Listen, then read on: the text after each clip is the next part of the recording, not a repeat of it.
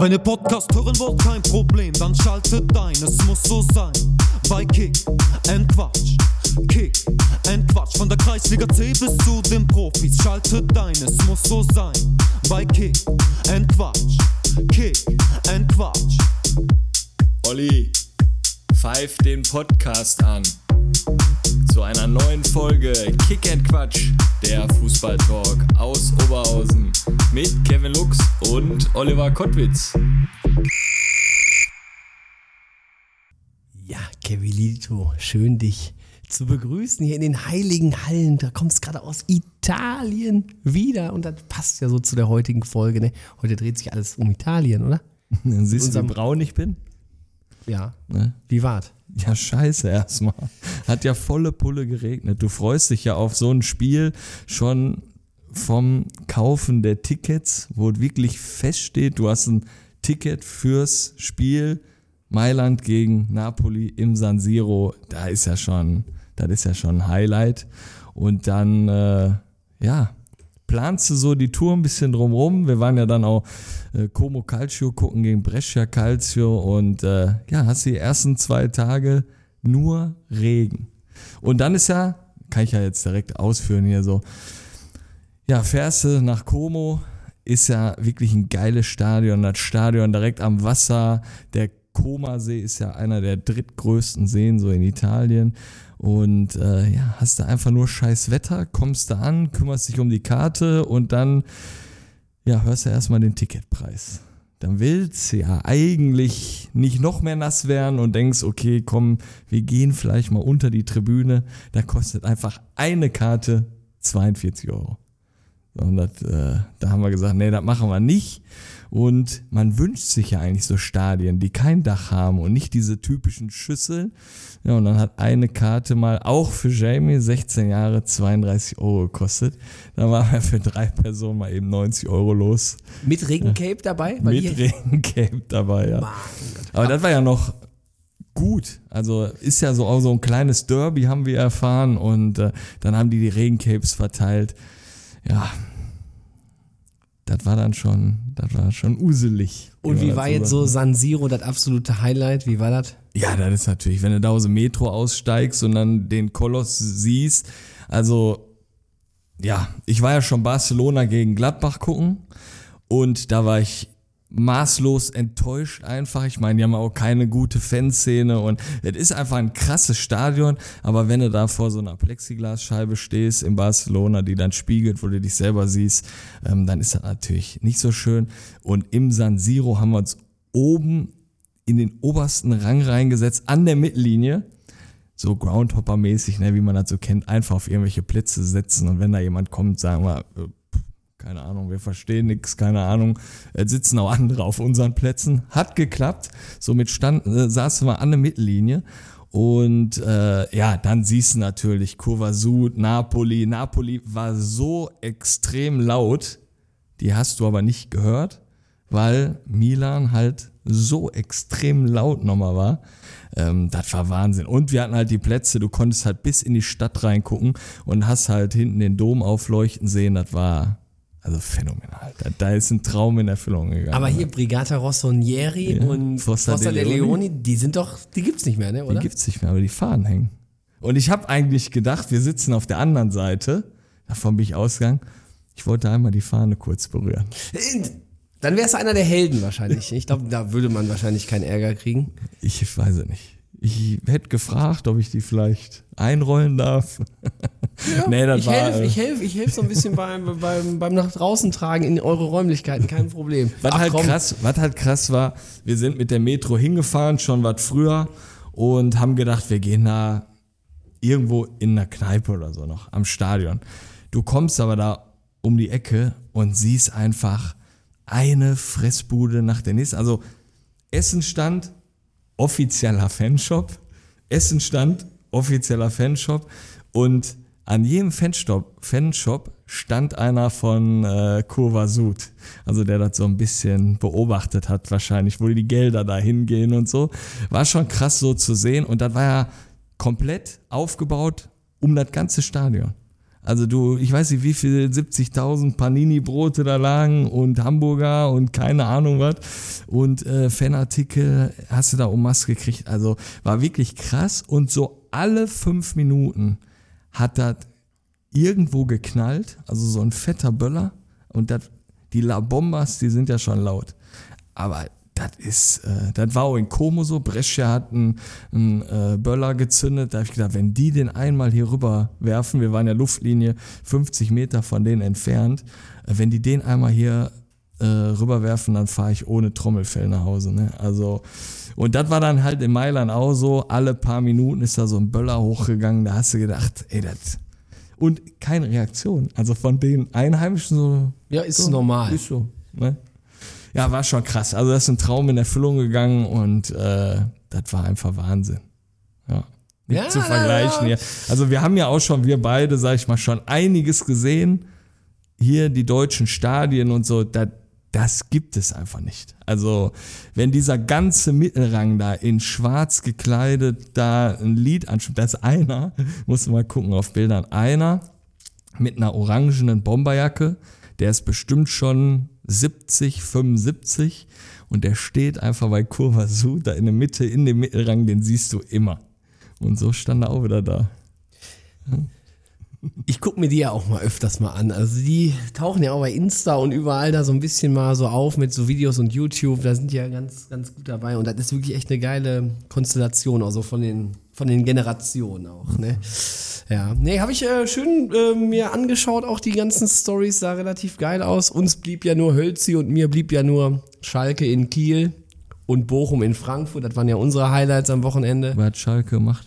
Schalke hat verloren. Oh, Ja, ja. Ja, Schalke ist ja. Also, was ist ich sag dir, nicht, dass es zum Relegationsspiel kommt gegen. RWE. Boah, das wäre das wäre die Hölle. Das wäre wahrscheinlich auch ein relativ gutes Spiel. Da muss man. Also ich äh, muss ja ganz ehrlich sagen, so einfach, Schalke muss das irgendwie packen. Also egal wie, mittlerweile glaube ich da nicht mehr dran. Weil du hast ja ein Spiel, Schalke, Kiel, okay, das muss Schalke einfach mal ziehen, das verlierst du. Und wenn es wirklich dazu kommt, dann, ja, weil für mich gehört Essen nach oben und Schalke muss da auch bleiben, wo sie sind. Bei Schalke finde ich ganz gut, dass äh, man hört ja immer so dann, ähm, wenn Schalke die Klasse nicht halten würde, was das für Bedeutung hätte für die Stadt Gelsenkirchen. Also ich frage mich, was soll da bei der Stadt Gelsenkirchen passieren, wenn der FC Schalke in der dritten Liga spielt? Dann gehen die doch trotzdem alle noch dahin. Also es wird ja jetzt nicht viel schlechter werden, oder? Kann es da noch schlechter werden? Ich weiß nicht. Müssen wir ob- den Hölzi vielleicht mal fragen. Leider ist er heute nicht da. Ja, Aber ähm, vielleicht fährt vielleicht die Müllabfuhr nur einmal im Monat oder so. Ja. Vielleicht ändert sich da einfach Nee, weil ganz sonst, viel. die gehen doch trotzdem dahin, ob jetzt zweite oder dritte Liga. Ach komm, egal. Komm, Hölzi, du bist doch hier. Ändert sich da was? Nee, ändert sich nichts. nee, oder du gehst doch auch dritte Liga, würdest du auch gucken gehen, oder? Auf jeden Fall. Aber geht eher darum, dass er da ein großer Arbeitgeber ist in Gelsenkirchen. Ne? Ja, aber- Da dann Stellen flöten gehen. Ah. Ja. Oh, Das ist richtig. das ist natürlich krass. Aber wenn da 60.000 weiterhin hinrennen, dann. Ja, wir gucken mal. Wir sind auf jeden Fall sehr gespannt. Also, wir gucken ja mit einem kleinen lächelnden Auge vom VfL Bochum da Richtung Schalke. Nee, war super. Wir sind äh, nach Frankfurt gefahren, 10.30 Uhr losgefahren. Viel zu früh, aber sind in der A3 Vollsperrung reingerauscht. Fünf Minuten nach Anpfiff waren wir im Stadion.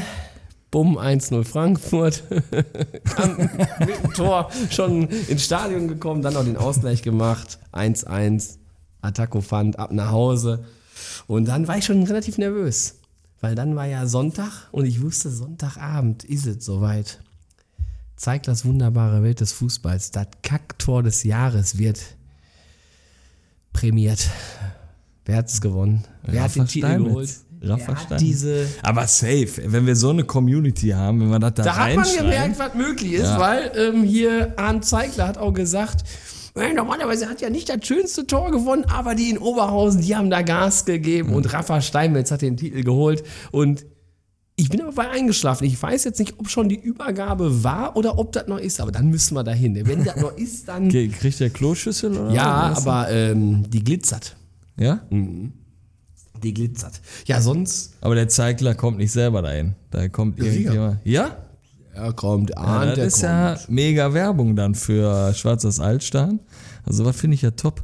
Ja. Also das ist auch so, da habe ich mir sofort gesagt, da muss gepusht werden, da müssen halt alle mal kurz abstimmen. Das kann nicht zu viel verlangt sein. Das, das fand ich schon gut. Aber ja. Arndt Zeigler hat recht. Also auf jeden Fall hat eigentlich das Kacktor des Jahres der Torwart vom HSV geschossen. Ja, der definitiv. Im Derby da so reingepfeffert Aber wenn du ne? eine Umfrage machst, dann zählt halt Community. Und wenn du siehst, diese ganzen Dschungelcamps, Bachelor und keine Ahnung was, da gewinnt eigentlich der, der die meisten Follower hat. Und wenn das so weitergeht mit uns, dann können wir auch im Dschungelcamp bald sein. Da brauchst du kein Star für sein.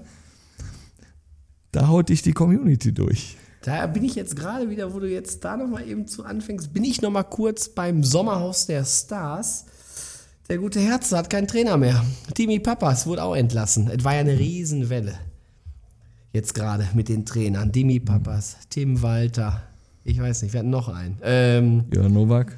Sievert von Mainz 05. Also der Rosenmontag, der war nicht gut für die Trainer. Aber lass uns mal heute von den Trainern mal zu den Schiedsrichtern kommen. Immer mal wieder haben wir hier die Schiedsrichter zu Gast. Hatten wir schon einige, ne? Ich glaube, vierter, fünfter, sechster. Florian Narkot. Der DSDS. Der DSDS-Schiedsrichter. Oh, Heiretin. ja. Stimmt. Ne? Also, ich meine, Carlos Prada heute, deswegen habe ich gesagt, ist ja heute sehr italienisch, weil Mhm. ähm, er ist ja ein heißblütiger Spanier. Ähm, aber natürlich Ich war auch kurz in, Prada. im, im Laden von ihm, war ich shoppen. Also eher gucken als shoppen. Und äh, da habe ich mich da auch nochmal schlau gemacht. Ne, also wird Äh, wirklich, die Schiedsrichterei wird dann wirklich nur sein Hobby sein, ne? weil sein Standbein. Das macht er so nebenbei. Sein Standbein hat Mode, er, ne? Mode. Müsste Mode sein, ne? Also heute Schiedsrichter Sackos. Obmann, ähm, Carlos Prada bei uns zu Gast und Kevin Mari, ich würde sagen, walte deines Amtes. Ja, hallo Carlos, schön dich hier an den Mikros von Kick and Quatsch begrüßen zu dürfen. Stell dich unseren Hörern mal vor und wie du so zur Schiedsrichterei gekommen bist. Ja, zunächst vielen Dank für die Einladung und ich kann bestätigen, ich bin tatsächlich Spanier. Ich habe einen spanischen Perso, aber ich bin gebürtiger Stärkrader, das kommt dazu. Und ich bin auch durchaus stolz, Oberhausener zu sein, Stärkrader zu sein. Von daher freut mich das, dass wir heute auch hier in Stärkrade zusammengekommen sind. Apropos ähm, Werdegang, ich habe 1973 mit dem Fußball begonnen bei Sportfreunde 06 Stärkrade und äh, ich kenne alle Auswechselbänke am ganzen äh, Niederrhein beziehungsweise im ganzen Kreis, weil ich war kein guter Spieler. Von daher habe ich meistens auf der Bank gesessen. Deswegen habe ich eigentlich immer durchaus Mitleid, wenn ich sehe, dass äh, Ersatzspieler irgendwie nicht zum Zug kommen, weil ich habe das auch jahrelang erleben müssen. Aber Besonderes, ihr seid ja auch auf vielen Plätzen unterwegs, müsst ihr euch mal von älteren Herrschaften berichten lassen. Bei Sportfreunde 06, da gab es ja logischerweise früher auch so einen roten Ascheplatz, aber eine kurze Zeit wurde der Platz so umgebaut, dass der praktisch außen Rasen hatte und in der Mitte Asche. Also rein theoretisch, es war wirklich so, weil ich da selber gespielt habe, hast du, wenn du rechts außen gespielt hast, hast du auf Rasen gespielt. Wenn du im Mittelfeld, im Zentrum gespielt hast, hast du nur auf Asche gespielt. Also das war schon äh, was Besonderes. War Käse, wurde dann irgendwann rückgebaut, aber äh, so einen Platz gab es dann tatsächlich. Das war 73 und irgendwann, als ich so 15 war, habe ich mal so ein Äuglein aufgemacht und sah das hin und wieder, wenn kein Schiri zu den Spielen kam, dass da schon mal Leute in das Clubhaus gingen und dann kamen die irgendwie mit einer Schiri-Pfeife raus und haben dann Spiele gepfiffen und dann habe ich irgendwann mal gefragt äh, selber, ob ich das auch mal dürfte und da war so nicht so unmittelbar die Zustimmung. Ich weiß nicht warum, keine Ahnung, aber irgendwann war entweder das Wetter besonders scheiße oder ähnliches und dann durfte ich auch mal ran. Und das hat mir von Anfang an unheimlich viel Spaß bereitet und so bin ich dann mit 15 äh, Schiri geworden. Das war 1981, also schon ein paar Tage her. Und ähm, als ich so in der B-Jugend war, da ähnelte möglicherweise das, was ich gespielt habe, tatsächlich Fußball. Da war ich so ein akzeptabler Mittelfeldspieler, bin aber dann so ein halbes Jahr äh, zu Glück auf Stärkrade gewechselt in der A-Jugend im jüngeren Jahrgang. Und als ich dann 18 wurde, im Januar, habe ich dann mehr oder weniger das Fußballspielen sein lassen und habe mich dann nur noch auf das Schiedsrichterwesen konzentriert. Und das mache ich jetzt insgesamt seit fast 43 Jahren und äh, bereitet mir immer noch sehr viel Freude. Krass, 43 Jahre. Ähm, ich habe mal Bilder gesehen bei Sportfreunde 06, weil wir haben da auch oft Freundschaftsspiele gehabt und irgendjemand hat mir damals Bilder auch davon gezeigt. Wir hatten dann auch mal einen Buchenweg gehabt. aber da war nicht ganz so viel Rasen. Und der linke Mittelfeldspieler war oft da mein Bruder. Der hat auch schon überlegt, ziehe ich hohe Noppen an für den Rasen oder nicht? Der Nähe war Buchenweg so. war auf jeden Fall auch so, ne? Also das war auch so gemischt. Ja. Ich würde heute mal mit einer Sprachnachricht starten, wo du jetzt gerade so von deinen Anfängen erzählt hast. Und dann sind wir mal ganz gespannt, was jetzt auf dich zukommt. Ja, Kevin Mare, Olli, Hölzi, grüßt euch.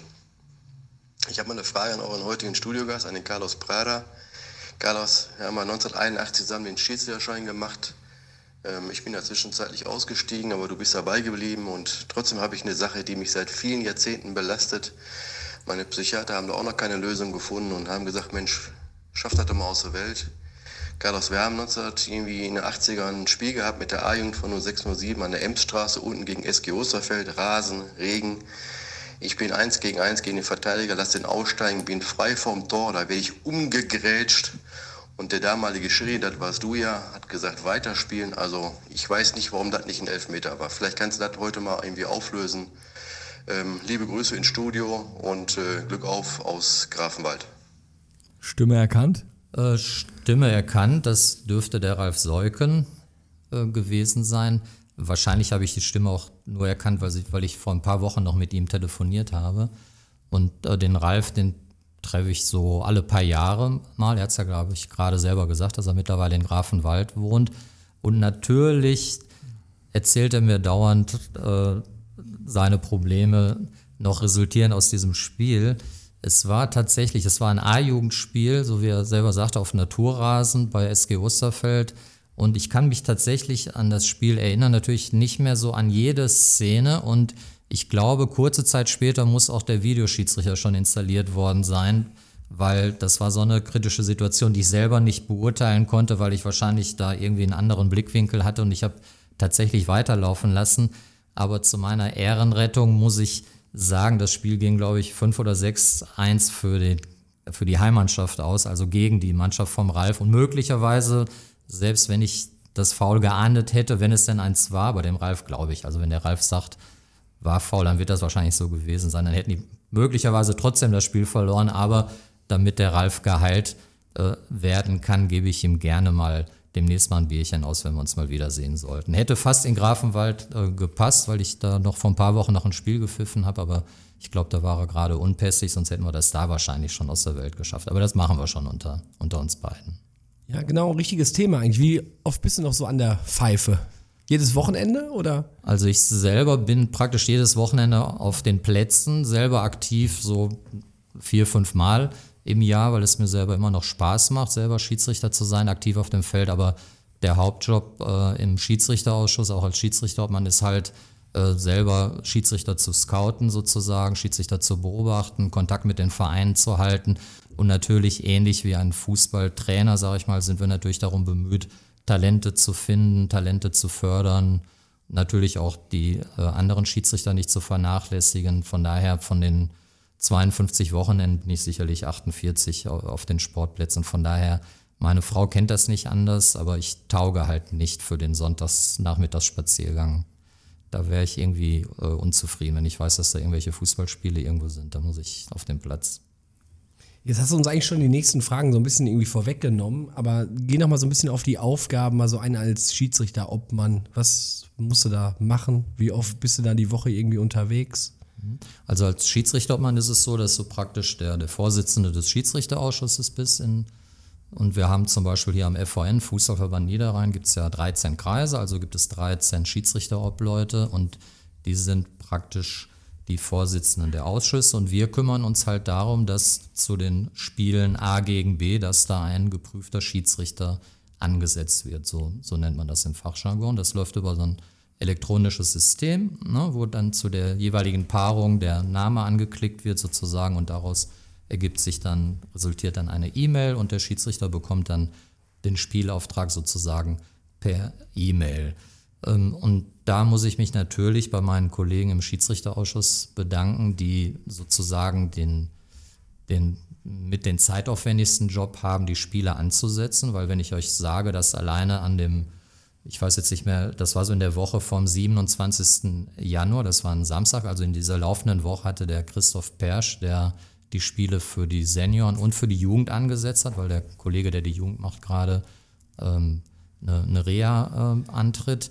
Da hat er 160 Spiele mit Schiedsrichtern besetzt, praktisch in der Woche. Und äh, das waren alles natürlich Freundschaftsspiele, aber alleine die Zahl 100, der hat also 160 Mal hat er sich eine Paarung angeguckt, hat einen Namen angeklickt, hat auf Enter gedrückt und so weiter und so weiter. Also es ist schon äh, immenser Aufwand. Und letztlich muss man das äh, schon so sehen, dass wir als, als Schiedsrichter dazu beitragen, dass der Spielbetrieb läuft. Ne? Weil in den allermeisten Klassen ist es so, die Spiele würden ausfallen, wenn kein äh, geprüfter Schiedsrichter da ist. In der Kreisliga C wissen wir ja, ist es ein bisschen anders und in der einen oder anderen Jugendklasse, weil, aber ansonsten ist es so, dass wir uns bemühen, möglichst zu allen Spielen Schiedsrichter zu schicken. Das klappt nicht immer, weil wir einfach nicht genügend Schiedsrichter haben. Und eine äh, andere natürlich äh, wichtige Aufgabe ist halt der Kontakt zu den, zu den Vereinen, weil es gibt natürlich immer mal äh, Anfragen, natürlich gibt es auch mal Beschwerden, äh, die wir dann äh, zu bearbeiten haben, weil natürlich auch wir Schiedsrichter, wir machen ja nicht immer alles äh, richtig, das geht nicht. Also wir machen natürlich leider auch schon mal Fehler und dann gibt es, geht es halt darum, da so ein bisschen diplomatisch so ein bisschen Dinge aus der Welt zu schaffen. Und wie gesagt, letztlich die Überschrift ist, der Spielbetrieb muss irgendwie laufen und da helfen wir natürlich als Schiedsrichter gerne mit. Hört man sich denn gerne auch mal Beschwerden aus dem Podcast Kick Quatsch an? Also ich äh, muss gestehen, dass ich bisher noch nicht äh, allzu viel oh, das ist gut. von eurem Podcast äh, gehört habe. Habe mich natürlich ein bisschen damit beschäftigt, als ich die, die Einladung von euch ähm, hatte. Ähm, aber grundsätzlich ist es ja so, dass, dass Vereine sich natürlich melden, ne, wenn irgendetwas aus deren Sicht äh, schiefgelaufen ist. Man muss dazu sagen, aus meiner persönlichen Sicht äh, beschweren sich Vereine sehr häufig auch zu Unrecht, weil ähm, aus meiner Sicht die Erwartungshaltung ist einfach zu hoch, die an einen Schiedsrichter gestellt wird, ne, im Vergleich zu dem, äh, worüber wir reden, weil ich äh, erlaube mir den Vergleich dann zu stellen, wenn wir zum Beispiel über die Kreisliga reden, dann ist die Kreisliga A ist die achte Liga und äh, dann kommt halt ein Schiedsrichter zu den Spielen, der die Qualifikation für die achte Liga hat und der macht äh, statistisch gesehen oder wie auch immer man das ausdrückt, macht er natürlich wahrscheinlich mehr Fehler, als wenn ein Bundesligaspieler pfeifen würde. Aber auch die Spieler, die haben die Qualifikation für die Kreisliga A. Vielleicht ist der eine oder andere dabei, der auch schon mal höher gespielt hat. So ist es ja bei den Schiedsrichtern auch. Wir haben ja auch Schiedsrichter aus der Landesliga oder Regionalliga oder Oberliga, aber trotzdem erwarten irgendwie die Vereine und die Spieler, die haben aus meiner Sicht schon so die Erwartungshaltung, der muss alles sehen, der Schiri. Wenn ich aber als Stürmer äh, viermal einen Fehlpass mache, dann ist das nicht so schlimm.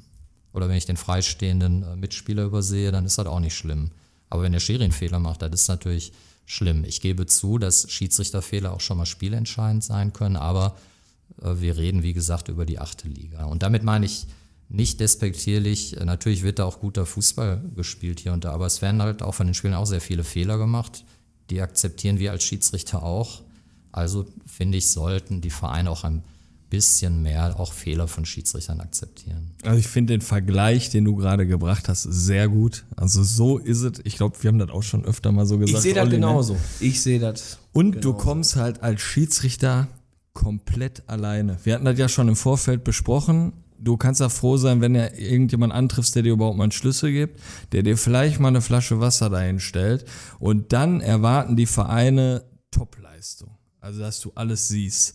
Und so wie du auch vielleicht den Schiedsrichter mal empfängst oder wenn die beiden Trainer mal miteinander kommunizieren von den Vereinen mit dem Schiedsrichter vielleicht. Also, es gibt ja überall diese, welche, die sagen, der Schiedsrichter ist arrogant. Aber genauso gibt's Trainer und von 22 Spielern, die dann da am Platz stehen, auch Spieler, die da zu dem Schiedsrichter hinlaufen dürfen, Nase an Nase und nehmen sich Sachen raus, ähm, erwarten immer Respekt vom Schiedsrichter, geben das aber selber nicht zurück. Und bei mir fängt das schon damit an, der Schiedsrichter, also wir können froh sein, dass wir die Schiedsrichter haben, die kommen an, kriegen mal vernünftigen Schlüssel. Die Schiedsrichterkabine ist sauber, da liegt eine Wasserflasche und ich hatte halt auch, oder ich glaube, das war ganz am Anfang, haben wir ja mit Florian Narkott mal darüber gesprochen, mal so ein Punktesystem zu machen, auch gerne mal für Schiedsrichter.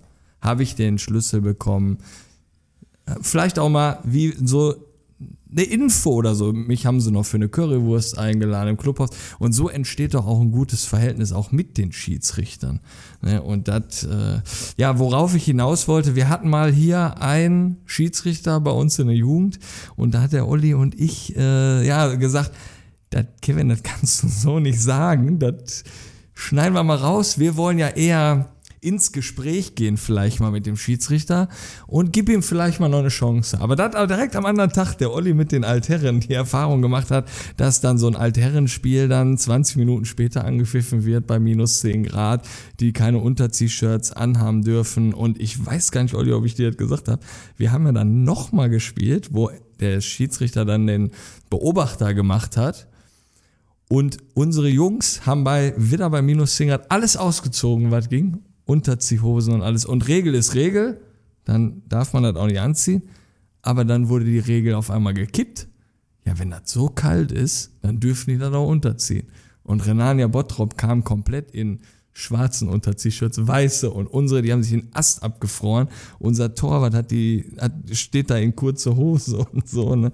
Und da wollte ich eigentlich so mal ein bisschen kitzeln hört man vielleicht auch den Podcast Kick and Quatsch da rein und sagt, oh, das nehmen wir mal mit und sprechen mal mit dem Kollegen. Ne? Weil ich finde, Anstoßzeit ist Anstoßzeit und da muss man sich vorher da vorbereiten, so wie die Teamzeit auch. Ne? Und wir switchen dann aber jetzt zur nächsten Frage. Wie sieht's denn so generell mit dem Zulauf aus, aus Schiedsrichtern? Haben wir hier auch Talente, die du schon siehst, die jetzt bald rauskommen oder den nächsten Schritt wagen, höher in die nächste Liga vielleicht. Also da kenne ich mich eigentlich nicht aus. Also wir haben zum einen sehr viele sehr gute Schiedsrichter und wir haben natürlich auch, auch Talente und äh, könnt ihr mir glauben, das ist tatsächlich so, wenn ich äh, zum Beispiel, ich wohne in der Nähe von dem äh, Platz von Arminia Lierich mittlerweile, bin 95 von Stärk gerade nach Lierich gezogen und äh, da gehe ich natürlich immer mal samstags oder sonntags Kurzstrecke mal eben kurz rüber, habe natürlich vorher gesehen, welcher Schiedsrichter pfeift und also ich freue mich total, wenn ich äh, einen 15-, 16-Jährigen sehe, der äh, Talent zeigt, Interesse zeigt, wo ich direkt sehen kann, so nach den ersten zwei, drei Pfiffen, äh, das könnte mal jemand werden, so für die, äh, für die Zukunft, irgendwie später mal Seniorenbereich, vielleicht in einer, in einer höheren Liga. Und natürlich haben wir auch Schiedsrichter, die in der Landesliga äh, pfeifen. Wir haben einen Kollegen in der, in der Regionalliga, der sicherlich auch noch Ambitionen äh, hat, weiterzukommen. Aber das ist so ein, so ein stetiger Prozess. Wir haben nach wie vor nicht genügend Schiedsrichter. Deswegen gibt es auch immer regelmäßig äh, Neulingslehrgänge. Das ist so der, der kleine Werbeblock. Es gibt die, die Website in einem Wort geschrieben, werdeschiedsrichter.de und da stehen eigentlich äh, immer mal Termine drin, wenn Neulingslehrgänge angeboten werden, die übrigens kostenlos sind. Und äh, aus meiner Sicht, äh, wenn man Fußball interessiert ist, verpasst man etwas, wenn man nicht selber sich für das Schiedsrichterwesen interessiert. Wenn man denn so sagt, äh, also Fußball selber spielen, ist nicht mehr so ganz mein, mein Ding, aber das Schiedsrichterwesen, weil das ist auf jeden Fall äh, für einen Außenstehenden mag das nicht sofort erkennbar sein, aber gerade so für junge Leute, du stärkst dein Selbstbewusstsein, du lernst Entscheidungen zu treffen, du musst dich durchboxen, so Dinge, die du vorhin äh, angesprochen hast, dass du dich trauen musst, auf den Platz zu gehen und mal mit lauter Stimme zu sagen, schönen guten Tag, ich bin der Schiri, wo kann ich mich umziehen? Und so lernst du nach und nach, dich zu behaupten und dich durchzusetzen. Und du lernst auch mit der Macht, die du durchaus auf dem Platz hast, äh, vernünftig und richtig umzugehen. Und äh, für, gerade für junge Leute, wenn sich in der Bewerbung für einen Ausbildungsplatz, wenn du da als Hobby angibst, dass du im Schiedsrichterwesen aktiv bist, dann hast du hundertprozentig schon ein paar Pluspunkte äh, gesammelt. Von daher, also war für mich die beste Entscheidung äh, meines Lebens, die ich treffen konnte, Schiedsrichter zu werden. Da ist auch nochmal was, da so ein, auch Appell an die Trainer vielleicht, wenn du einen 15-jährigen Schiedsrichter hast, also gerade bei uns, äh, U16 pfeifen dann ja auch viele jüngere Schiedsrichter. Ähm, der Schiedsrichter kommt alleine, der geht alleine in der Halbzeitpause vom Platz, der geht alleine runter. Wenn da vielleicht mal drei Trainer an der Linie sind, kann man dem ja mal ein kurzes Feedback geben oder mal sagen, weil viele sind ja auch total nervös, sondern ist der total alleine da und hat auch vielleicht mal eine Fehlentscheidung getroffen oder, ne, aber geht trotzdem immer weiter und wir sind ja froh, dass er da ist. Dass da auch die Trainer vielleicht mal hingehen und einfach mal dem auf die Schulter klopfen oder sagen, hör, mach ganz ruhig, wir sind da. Wir schreien da auch nicht an der Linie, da gibt's ja auch so und so welche. Ne? Und den einfach mal mit einem guten Gefühl auch in eine Kabine gehen lassen, wäre halt auch mal eine tolle Sache. Olli. Das ist dein Thema hier, Kevin. Das ist toll, ja, das liebe ich. Haben wir ja auch schon so oft. Ist so ich. wie beim Jugendfußball immer, da kann ich auch mal wieder sagen, die Eltern sind im Auto halt immer brutal zu den Kindern. Du musst das, du musst schießen, du musst alleine, bam, bam, bam. Aber am anderen Tag, wenn die die in die Schule bringen, sagen die nix. Du musst in Mathe nicht aufpassen oder die sagen nicht, melde dich hier zehnmal oder irgendwas. So, aber die können immer beim Fußball kann jeder so draufhauen auf den Schiedsrichter, auf die Gegner, auf die Trainer. Das ist halt alles erlaubt. Und wenn ich reingrätschen darf, äh, die, die Unterschiede, weil äh, du hast das ja angesprochen, geht ja so in die Richtung, wenn dein eigener Sohn zum Beispiel spielt, das Normale ist ja, dass dann ein Elternteil den lobt und stärkt und nach dem fünften Fehlpass sagt, äh, versucht nochmal, ne, der nächste klappt. Nur äh, beim Schiedsrichter wird ja direkt bei der ersten Situation direkt, direkt gemeckert. Da sagt ja kein neutraler, äh, Herr Schiedsrichter, ich habe gesehen, das war abseits, aber das ist nicht schlimm, weil das war ja knapp. Und äh, aber toll, die nächste äh, Entscheidung, die du getroffen hast, die war sehr gut weiter, so macht ja keiner. Aber auch der Schiri hat ja einen Vater und eine Mutter. Und würdet ihr als Eltern, äh, wenn das euer Sohn wäre oder eure Tochter, auch mit dem äh, so rumspringen oder wollen, dass, dass andere mit, mit einem jungen Schiedsrichter so umgehen? Doch sicherlich nicht. Da sind wir uns ja, da sind wir uns ja einig. Deswegen finde ich das einen tollen Hinweis. Du könntest eigentlich hier auf der Seite sitzen, ne, weil du ja sehr für das Schiedsrichterwesen gesprochen hast. Und das finde ich total wichtig, dass man als Verein zum einen die Schiedsrichter vernünftig empfängt. Das machen unheimlich, unheimlich viele Vereine, aber es gibt auch halt sehr viele Fälle, wo du da hinkommst und da ist halt keiner äh, für dich Ansprechpartner. Aber halt mal so ein positives Feedback.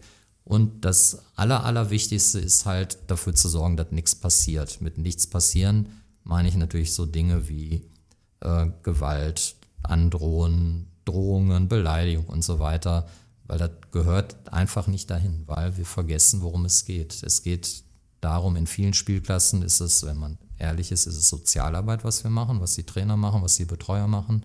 Für uns Schiedsrichter ist es auch teilweise äh, Sozialarbeit, da geht es nicht um die Weltmeisterschaft. Und deswegen finde ich, müssen wir da den, den Ball ein bisschen flacher halten und das Thema Respekt muss an allererster Stelle stehen. Natürlich auch von uns Schiedsrichtern auch. Ihr habt ja vorhin so Worte äh, benutzt wie arrogant oder ähnliches. Es mag Fälle geben, wo man als Schiedsrichter arrogant rüberkommt. Die, die, die mag es geben. Ich bin der Meinung, dass das eher so ein Schutzschild ist, was man sich als Schiedsrichter versucht äh, zu bauen, damit man gar nicht erst äh, attackiert wird. Aber das ist natürlich, wäre nicht schön, wenn, wenn man grundsätzlich behaupten würde, dass der, dass der Schiedsrichter arrogant gewesen ist. Also wenn das zum Beispiel gegen mich ginge, dann würde ich schon hinterfragen, woran kann es gelegen haben, dass ich da irgendwie arrogant rübergekommen bin. Aber ganz wichtig, jeder Schiedsrichter, der auf den Platz kommt, der möchte auch wieder gesund nach Hause. Und deswegen einfach die Schiedsrichter in Ruhe lassen. Und wenn sie Fehler machen und wenn das ein entscheidender Fehler ist, dann darf man das ansprechen, aber in ganz normalem Ton. Man darf auch als Trainer auch mal schreien, aber es muss alles im Rahmen bleiben. Ja, also das ist ja, ich glaube generell geht einfach der Respekt flöten. Also generell überhaupt. Ähm, für mich die Erfahrung, die ich gemacht habe, jetzt auch mit meinem Kleinen, also der ist ja jetzt 16, ähm, am Ende des Tages sage ich immer wieder, es ist nur Fußball.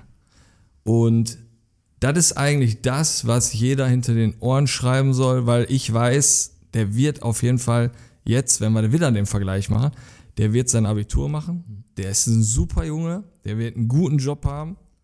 Rest ist Fußball. Und dann lache ich mich eher kaputt, wenn Kreisliga B-Ligist oder A-Ligist dem noch 100 Euro geben, weil er vielleicht ein bisschen besser Fußball spielt. Keine Ahnung, wo er landet.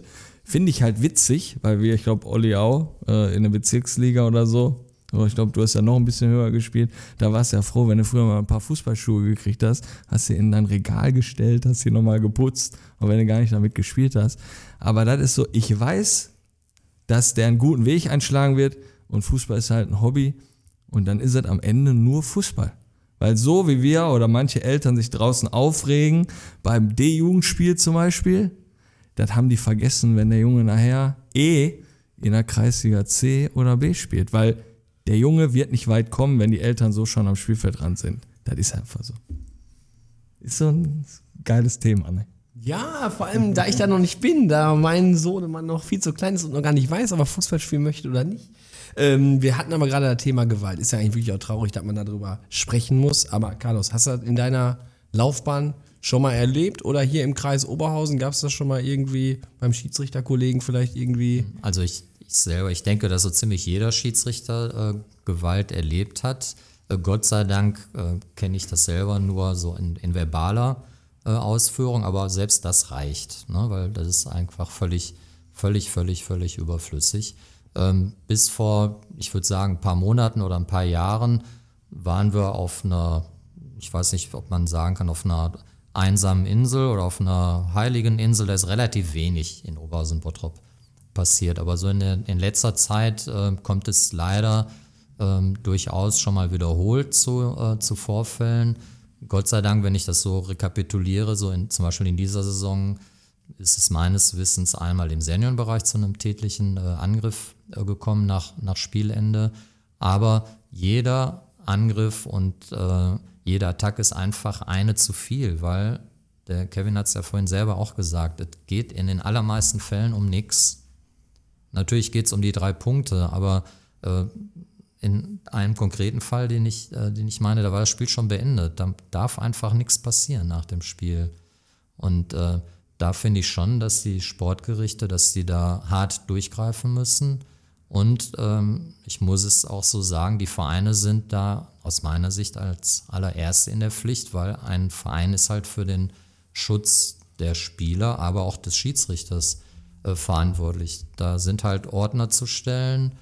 Ähm, alleine, wenn Ordner dort stehen, es erwartet keiner, dass sich äh, ein Ordner da irgendwo reinschmeißt, aber alleine die Präsenz, die macht ja schon ein bisschen was, ein bisschen was aus. Und da müssen wir uns alle an die eigene Nase packen. Äh, jeder ist da gefragt, wenn er Zuschauer ist, Betreuer ist, Trainer ist, wenn er zum Beispiel alleine mitbekommt, dass von außen Zuschauer den Schiedsrichter beleidigen, die Gegner provozieren. Wo ist denn da ein Problem, dass man mal da hingeht und äh, sagt, Erwin, lass das bitte sein. Ich möchte nicht, dass bei uns dem Platz da so derbe Beleidigungen rauskommen. Äh, lass das sein, weil ansonsten, wir haben Hausrecht, dann musst du heute mal nach Hause. Und das müsste eigentlich öfter gemacht werden, ne? damit die Leute direkt eingebremst werden, weil das ist zwar so ein hohes Wort, aber wir wissen, äh, so schlau sind wir ja, dass das schon ein gesellschaftliches Problem ist. Das ist ja nicht nur im, im Fußball. Natürlich wissen wir, im Handball passiert weniger, da ist der Respekt gegenüber dem Schiedsrichter ein anderer, aber allgemein in der Gesellschaft, äh, die Sitten sind nun mal verroht, das ist nun mal leider so. Aber ich finde, dass wir die Chance haben, öfter einzugreifen. Und öfter proaktiv eingreift, äh, gerade bei, bei Leuten, die man selber kennt, die kann man doch, denke ich, relativ schnell einbremsen. Und das sollte man einfach häufiger machen. Also ich glaube auch, jetzt sind genug Leute am Platz, auch wenn du keine Ahnung vom Fußball hast oder irgendwas, du siehst, wenn irgendwas schief läuft. Und ich hatte auch schon die Situation gehabt, da habe ich noch meinem Torwart beim Torwarttraining zugeguckt, habe gesehen, das war ein Spiel stärkerer Nord gegen Königshardt. Ähm, der Vater, der war so laut, erstmal saß er selber auf der Trainerbank und die müssen ja in der E-Jugend auch hinter der Bande stehen mhm. und ist nachher noch mit in die Kabine gegangen. Man kennt, man kannte den Typen und äh, kam dann raus und hat weitergemacht. Und irgendwann reicht es ja. Und da müssten eigentlich auch Elternteile oder generell vom Verein andere Leute mal hingehen und sagen, so geht das nicht. Da musste ich von der anderen Seite vom Torwarttraining rübergehen und ihm halt was sagen. Ja, Eskalationsstufe 100. Mhm, ja. Also, dass man dann nicht sich dann fast, ja, kloppt da, das ist dann alles. Ne? Und dann denke ich mir, ja, das ist einfach Wahnsinn, wie dann manche so mitgehen und ja, dass dann auch nicht loyal dann untereinander gesagt wird, irgendwie, komm, wir gehen da mal zusammen hin. Oder mhm. ich habe ihn ja auch ganz vernünftig angesprochen. Ja. Was machst du denn da überhaupt? Warum schreist du so? Ich bin ja in der Situation dann auch abgezockt. Ich bin dann auch sehr ruhig mhm. und aber jetzt dann der Moment, gehst du bitte von der Platzanlage und den dann wirklich deeskalieren, da irgendwie von der Platzanlage runterzukriegen, ist ja auch wieder schwer. Mhm, Kommen wir wieder zu dem Thema zurück, Respekt geht einfach komplett ja, verloren. Klar. Und ich sag mal jetzt gerade, hast du auch gesagt, oder haben wir gesagt, geht am Ende nur um Fußball. Wenn ich sehe, ähm, letztes Spiel war doch Schwarz-Weiß Altstein gegen VfB Bottrop, wo VfB Bottrop aufgestiegen ist und dann sind die ja in der Saison direkt wieder abgestiegen. Oder dann danach die Saison. Also Für, für was? Also das ist dann am Ende Fußball. Du gehst hoch, du gehst runter, du und wenn die die einen stecken da mehr Geld rein, die wollen da wer weiß nicht wohin, aber normalerweise müssten die Vereine so eng zusammenrücken und dann so viel Respekt zeigen, einfach dass ja der Respekt muss wieder auf die Plätze kommen. Der muss auf jeden Fall auf die Plätze. Natürlich, ich respektiere ja auch, dass ein Verein Ambitionen hat. Das macht ja Spaß zu gewinnen und eine Meisterfeier und in die nächsthöhere Klasse aufzusteigen. Das, natürlich macht das Spaß. Oder wenn ich so Spiele sehe in der Kreisliga A, wenn 72 gegen Arminia Lierich, das sind ja tolle Spiele. Ich habe ja, äh, das Hinspiel konnte ich nicht sehen, da war ich im Urlaub, aber ich habe das Rückspiel gesehen. Das sind ja richtig gute Spieler, wird guter Fußball gespielt. Aber es muss trotzdem alles im Rahmen bleiben. Ja. Also ist ja ähm, generell Emotionen gehören ja zum Fußball dazu. Ne? Und äh, ja, also ich sag ja nicht, da, also ich finde ja auch verbal gegenseitig, wenn man sich mal Sprüche bringt, die Trainer gegenüber, das ist halt der Fußball. Kannst du dem Schiedsrichter mal eindrücken oder so, aber der kann dir auch eindrücken, ne? Und äh, so ist das halt, ne? Ähm, wie sieht so ein perfekter Spieltag bei Carlos Prada aus? Und bei welchem Verein bist du gerne? Also ich bin grundsätzlich äh, bei allen Vereinen gerne. Äh, rein statistisch gesehen haben es schon die Vereine, die vielleicht ein bisschen näher dran an meiner äh, Wohnung ähm, liegen. Die haben es wahrscheinlich äh, einfacher, dass ich da mal vorbeischaue, aber ich bin grundsätzlich im, im ganzen Kreis unterwegs und so ein perfekter Tag der fängt natürlich mit dem Frühstück an. Aber nichtsdestotrotz. Auf der Platzanlage oder Nee, zu Hause das, mit das der mache ich Frau? nat- das das äh, mache ich natürlich zu Hause. Aber dann habe ich vorher schon äh, geguckt, ob äh, vormittags vielleicht irgendwo schon ein Spiel ist, was sich anbietet. Und dann schaue ich mir da vielleicht eine Halbzeit wenigstens an. Äh, zwischendurch, es kann auch mal sein, dass ich den Sonntag nutze, um selber mal eine Runde äh, joggen zu gehen. Da, das kombiniere ich dann damit, dass ich dann auch, sage ich mal, bei einem Sportplatz dann ende und da noch ein paar Minuten schaue. Und richtig perfekt, da bin ich ganz ehrlich, ist der Spieltag, wenn äh, die Spiele alle gelaufen sind und keine Anrufe kommen, keine E-Mails von meinen Kollegen aus den Ausschüssen, dass irgendetwas Gravierendes passiert ist. Dann ist das ein perfekter Spieltag. Das ist so die, die Sicht des Funktionärs, so nenne ich das einfach mal. Und, und früher so als aktiver Schiri, äh, das ist natürlich, ich benutze das Wort selten, äh, zumindest in, in dem Zusammenhang, das ist schon geil, wenn man zu dritt, ne, wenn man es schafft, so in die Landessieger aufzusteigen oder überhaupt in einer Spielklasse, wo man mit zwei Assistenten rausfährt. Und das macht schon Spaß. Ne? Da freut man sich schon den ganzen Tag drauf. Das, dann wird man, weiß ich nicht, abgeholt, wenn man nicht selber fährt. Und dann unterhält man sich schon fachsimpelnd über das Spiel, bereitet sich vor und ähm, rockt das dann so zusammen, äh, sozusagen dann, dann gemeinsam. Und das ist halt schon ein tolles Gefühl, wenn man weiß, dass man eine, eine gute Partie geleitet hat, dass man äh, dafür gesorgt hat, dass das Spiel gut über die Bühne gegangen ist. Und natürlich freut man sich, wenn nach dem Spiel auch die Mannschaften zufrieden sind. Das macht schon Spaß, weil, um ehrlich zu sein, es macht keinen Spaß, wenn man äh, jetzt übertrieben gesagt 15 gelbe Karten hatte und zwei Feldverweise. Spaß macht es nicht, weil man möchte schon irgendwie das erreichen, dass man vielleicht ohne Karten ausgekommen ist oder mit wenig Karten. Aber so wie gesagt, aus Funktionärssicht hatte ich ja gesagt, was der perfekte Spieltag ist und als Schiedsrichtersicht, wenn so ein Spiel super gelaufen ist und vielleicht war es auch noch sportlich ein, ein gutes Spiel und wenn man eine gute Leistung abgeliefert hat, das weiß man nach dem Spiel selber, dann, dann macht das schon Spaß und dann macht auch die dritte Halbzeit Spaß. Gibt es auch so Adressen, wo du nicht so gerne hingefahren bist, wenn du da als von deinem Ansetzer angesetzt wurdest? ähm, die Marks gegeben haben, ne? wo man gesagt hat, da habe ich jetzt ein bisschen, ein bisschen Respekt vor, vor, der, vor der Partie, weil da vielleicht, weiß ich nicht, im Hinspiel irgendwas, irgendwas passiert ist. Aber letztlich ist es so, das war so ein Spruch, den man früher mal hatte. Früher gab es ja die, die Spielansetzung per Postkarte und daher auch so dieser Satz, alles was im Kasten ist, wird gepfiffen. Ne? So wurde das früher gesagt. Ist heutzutage leider nicht immer so, ne? weil wir auch schon mal Kollegen haben, die kurzfristig absagen. Die gibt es ehrlicherweise auch. Aber an, ansonsten fährt man eigentlich zu jedem Spiel hin. Hast du auch schon mal so einen Spieltag gehabt? Fängt um 10 Uhr an mit der A-Jugend und dann um 11.30 Uhr die zweite Mannschaft bei Stärkrade Nord gepfiffen und um 14 Uhr geht's dann weiter und dann hast du nochmal um 17 Uhr einen Kick mitgenommen, weil du warst da gerade vor Ort und Also ich selber habe nicht ganz so viele Einsätze dieser Art. Natürlich hat man die äh, eher so in der, in der Jugendzeit, wo man vielleicht äh, sich noch ein bisschen mehr über das Taschengeld freut, als, als wenn man erwachsen ist und sein eigenes Geld verdient. Aber ich kann euch sagen, ich kann mich erinnern an ein, an ein Turnierwochenende auf Glück auf Stärkrade, wo ich selber auf dem Aschenplatz habe ich äh, gespielt, selber bei Sportfinder 06. Ich sag mal, das war so in der B-Jugend.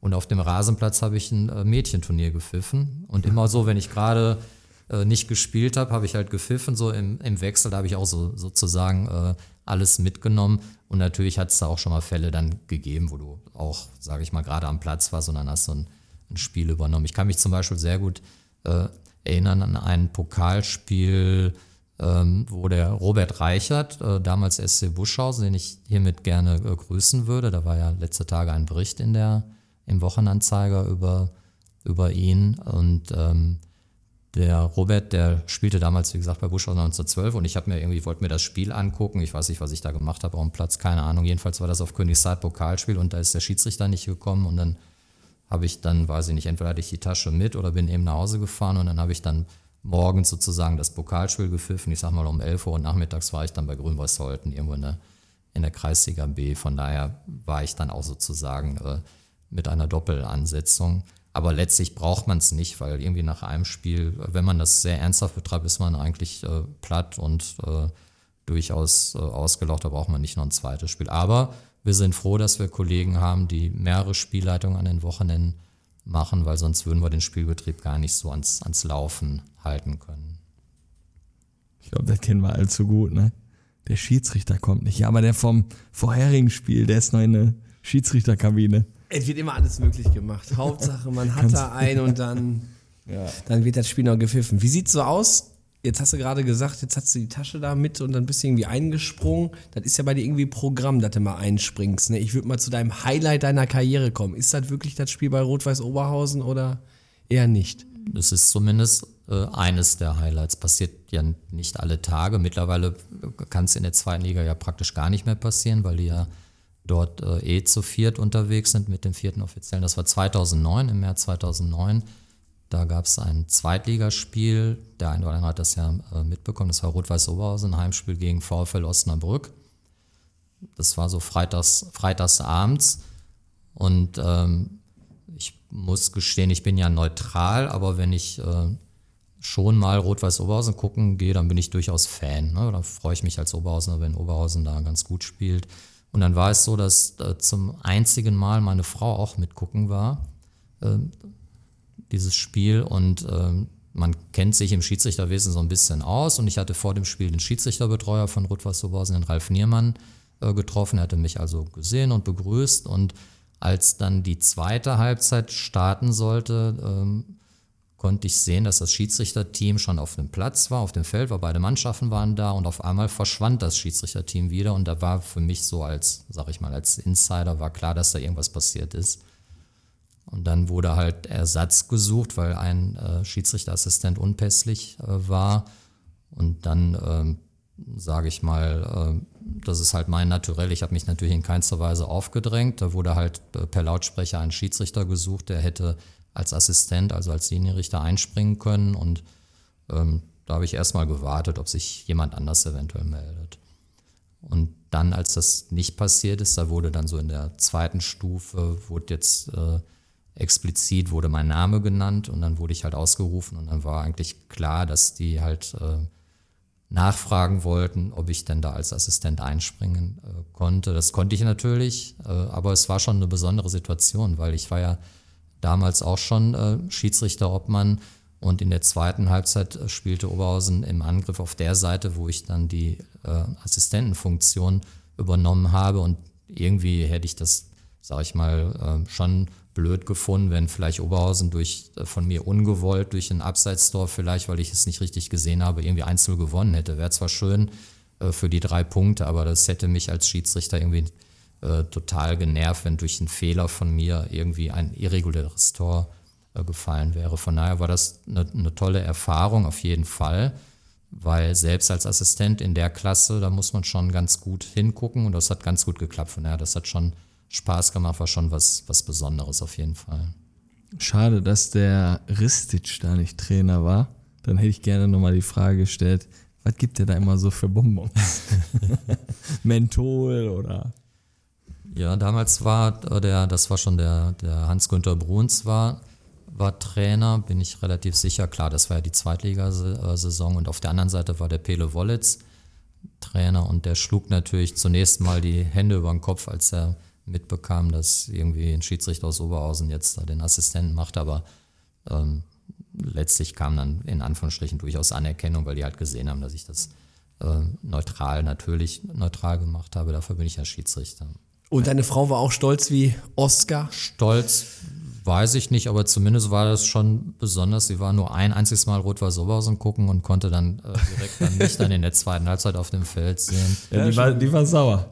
Da gehe ich einmal mit dem Carlos Fußball gucken. So, so ähnlich müsst ihr euch das vorstellen, weil sie musste alleine nach Hause, weil ich äh, hatte noch mit, logischerweise mit den Schiedsrichtern dann noch zu tun und äh, ich glaube, selbst so einem Abschluss wie hat es nicht gereicht, weil irgendwie war das alles so viel zu aufregend letztlich. Ne? Und dann bin ich dann irgendwann nach Hause gekommen und habe natürlich dann noch ein bisschen berichtet. Und wie das dann bei solchen Fällen ist, da ruft natürlich durchaus Presse, Funk und Fernsehen tatsächlich dann, dann an und wollen da irgendwie noch einen Artikel machen. Alles so weit, so gut. Und es ist jetzt mittlerweile 15 Jahre her. Wahnsinn, wie die Zeit li warte mal, da lief ja dann auch, hier, was war das früher, DSF oder so, Ja, oder? Genau. Die Zusammenfassung war auf DSF und es, boah, geil. und es gab auch so ein, Werde ich heute Abend, äh, ich werde nochmal YouTube, glaube ich, mal gleich Ja, mal. und es gab halt auch noch eine, natürlich einen, einen Live-Bericht, das war der Uli Potowski, der damals das live sendete und ja, hat man sich natürlich dann, dann angeguckt und äh, da ist natürlich deswegen deine Überleitung, du hattest mich auch äh, zunächst in Italien äh, verortet mit dem Nachnamen Prada und der äh, Uli Potowski, der hatte wohl auch so in der in seinem Halbzeit-Statement so nach dem Motto, als er meinen Namen hörte, dann meinte er auch zu sagen, äh, Prada, ja, vielleicht hat er ein Schuhgeschäft hier in der Oberhausener Innenstadt oder so und so in, die, in diese Richtung. Ja, da hat er dich ja schön klein gemacht. Also ich habe gesehen, dass du Sakkos verkaufst in Mailand. Der Uli, ne? Das ist schon frech. Ja, der ist eh ein komischer Vogel. Ich glaube auch ein Schalker, glaube ich, ne? Uli Ja? Potowski, ich meine schon, ja, ja. Schon direkt gegen die Schalker. Ja, die kriegen heute. Heute kriegen sie. Nach den Highlights mal so die Frage, kannst du dich so an ein richtig schlimmes Spiel irgendwie erinnern, wo du mal völlig daneben lagst mit deiner Entscheidung, wo vielleicht das Frühstück schon morgens nicht geklappt hat und dann sagst du, ich habe schon ein doofes Gefühl oder bist du da eher souverän durchgegangen? Nein, die, die Spiele gibt es natürlich auch, aber äh, sag ich mal, mit der Erfahrung, das lässt man sich jetzt nicht zwingend, zwingend anmerken. Ne? Aber ich kann mich so an ein Kreisliga B-Spiel erinnern, wo ich mehr oder weniger mit Fieber und was weiß ich nicht ins Spiel gegangen bin und da ist natürlich der Ärger vorprogrammiert. Deswegen macht es da Sinn, dass man einfach sich vorher abmeldet und gut ist, dann pfeift das jemand anders, aber da war irgendwie so der falsche Ehrgeiz, unbedingt zu pfeifen und weiß ich nicht, dann macht das irgendwie selber keinen Spaß. Da merkt man, äh, dass die Spieler meckern und dann bin ich ja schlau genug zu wissen, dass hier und da das Meckern berechtigt ist, weil ich, weiß ich nicht, dem Spiel nicht richtig folgen konnte und dann ist man schon sehr erleichtert und froh, wenn dann der Schlusspfiff ertönt und es ist jetzt mehr oder weniger nicht viel passiert und man, und man geht dann nach Hause. Also die Spiele, die gibt's, die gibt's natürlich. Da pfeifst, pfeifst du dich dann auch in so einen Rausch. So wie wir uns immer in den Rausch reinspielen, wenn alles klappt und dann hast du auch mal so ein Ding. Ja, aber, da, da musst du von Heiretin lernen. Er hat schon ein paar Spiele einfach zehn Minuten vor abgepfiffen. Fertig. Heiratin weißt du wahrscheinlich. Weil da ist einfach mehr Zeit für die dritte Halbzeit. Das Heiretin- war so das Argument. Beide Altherren. Sollen wir nicht, sollen wir nicht gleich Elfmeterschießen machen? ist kalt, machen wir. Ohne Verlängerung. Elferschießen. Ja, ist nur Fußball. ähm, ja. Sehr, sehr cool. Ja, wo du äh, Rot-Weiß Oberhausen an der Linie standst, gab es ja noch keinen Videobeweis. Aber da vielleicht nochmal ist ja so die mit neueste Änderung im Schiedsrichterwesen. Wie stehst du dem Ganzen so gegenüber? Also ich persönlich finde den Videobeweis bei einer Torerzielung finde ich den sehr sinnvoll, ne? Um festzustellen, Tor ja, nein.